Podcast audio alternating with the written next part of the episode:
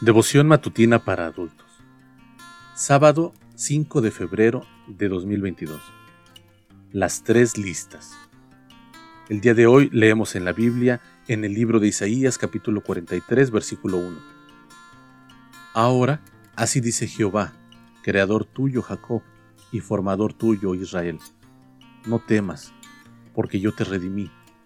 Te puse nombre, mío eres tú. ¿Te ha sucedido alguna vez que mientras lees sientes el impacto de lo que el autor está diciendo? Y cuando esto ocurre, ya no sigues leyendo, sino que te quedas por un rato procesando la información. Algo así me pasó cuando leía una declaración de Max Lucado, en la que este autor estaba reflexionando sobre lo que habría significado para Dios haber entregado a su hijo a una muerte que no merecía, con el único objeto de que nosotros fuésemos hechos justicia de Dios en él. Entonces, Lucado pregunta, ¿entregarías a un hijo, a una hija, para que un enemigo muera?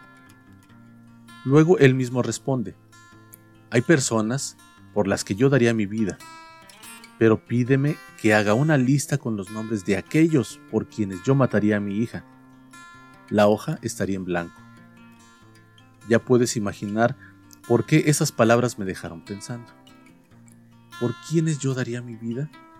Fue lo primero que me pregunté. En esa lista hay varios nombres, pero no muchos. Luego pensé, ¿por quiénes daría yo la vida de mis hijos? Esta pregunta en comparación a la anterior fue muy fácil de responder. Ni siquiera tengo que pensarlo. En esta lista no habría ningún nombre. ¿Quién en su sano juicio daría la vida de un hijo para que otra persona viva? Y ahora la tercera pregunta. ¿Por quiénes entregó Dios la vida de su único hijo? Esta es la tercera lista, la lista de Dios. En ella están los nombres de todos los seres que han nacido en este mundo. Están los nombres de patriarcas, de los profetas, de los discípulos y los nombres de los hombres y mujeres que a través de los siglos vivieron para servir a Dios y a la humanidad.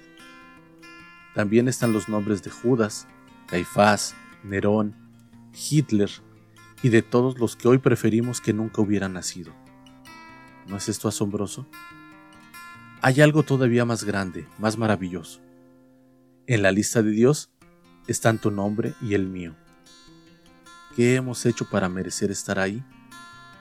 La verdad es que hemos hecho mucho para no estar, pero de tal manera amó Dios al mundo que ha dado a su Hijo unigénito, para que todo aquel que en Él cree no se pierda, sino que tenga vida eterna.